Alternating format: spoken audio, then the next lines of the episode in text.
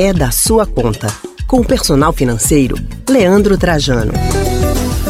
No momento de presentear quem amamos e principalmente os nossos filhos, às vezes o coração amolece.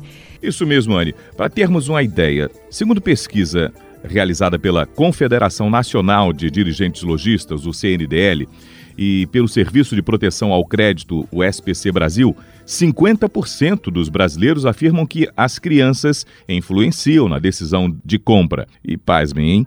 8% deixam de pagar alguma conta para presentear os filhos. Por isso, a gente vai conversar agora com o nosso personal financeiro, Leandro Trajano. Leandro, muito boa tarde para você. Boa tarde, Raul. Boa tarde, Anne. Bom estar aqui mais uma vez e é um tema que realmente mexe muito com o coração, amolece, como você falou, né? Quando a gente vê nessa época de fim de ano, espírito de Natal, Papai Noel, é mesmo dessa forma. Boa tarde, Leandro. Como dizer não aos filhos, não é?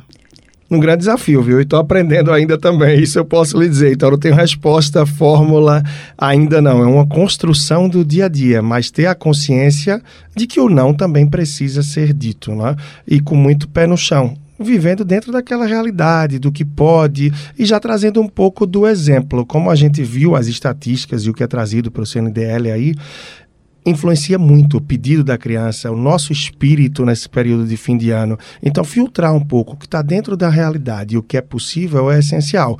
E também tentando filtrar um pouco o que a criança quer, já que ela age muito por impulso. Então, entender um pouco disso antes de já sair realizando é fundamental. Estimular a criança a doar os brinquedos antigos é uma forma, por exemplo, da gente educar os nossos filhos, educar financeiramente os nossos filhos?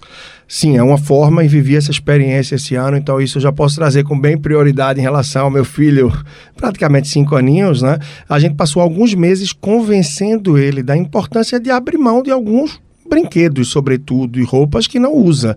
Então, no começo foi bem desafiador. Claro, uma criança muito nova não queria doar nada, não queria passar nada. E a gente foi mostrando a importância disso.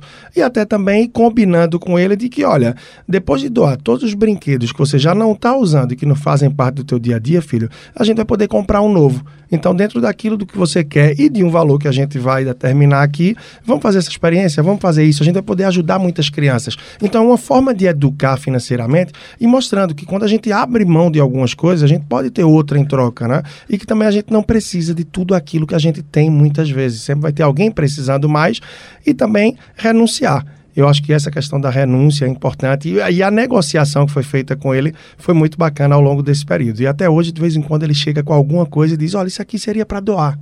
Leandro, então quais as dicas para acertar no presente sem gastar tanto? É importante primeiro você identificar, né? Aí no caso a gente está falando mais de filho. Qual é a necessidade real que a criança tem? E a gente entender isso é fundamental. E quando se trata de criança, é muito comum que os avós, os tios, ou que nós, como como pais, que a gente queira presentear com uma roupa ou alguma coisa do tipo. E no fundo, no fundo, sobretudo nessa época, a criança gosta de brinquedo e não custa você marcar presenteando com alguma coisa que ela gosta. E muitas vezes brinquedos simples atendem totalmente à necessidade. Então, filtrar isso, entender melhor diante do que ela gosta, o que é que pode atender é importante. E determinar um valor também. Qual é o valor que cabe diante do momento que a gente está vivendo e das contas que a gente tem de fim de ano, de começo de ano. E aí você vai estabelecer, é 20, é 50, é 100 reais, como é? E não sair movido pela emoção e botando várias parcelas de tanto que vão pesar durante alguns meses e quando você pagar a última, a criança já largou o brinquedo há muito tempo. É bom também pensar que Natal é época de lembrancinha, né? Pode ser a lembrancinha perfeita em vez daquele presentão perfeito, né? E vai ser muito mais marcado, certamente, Anne, pela presença, não é? Eu acho que a presença vai muito mais do que o presente. Então, quem sabe, e por que não, nessa questão que a gente falou de doar, escolher 5, 10 brinquedinhos e doar juntar com outros amigos, ir no orfanato, ir num determinado lugar que a criança vai poder ver como outra criança vai receber tão bem aquele brinquedo que ele já não brinca. E pouco a pouco mostrar essa importância, essa experiência, isso também vai ajudar muito a construir esse espírito e a entender o valor das coisas, o valor das experiências, dos momentos que a gente pode viver. Eu acho que isso é muito precioso também.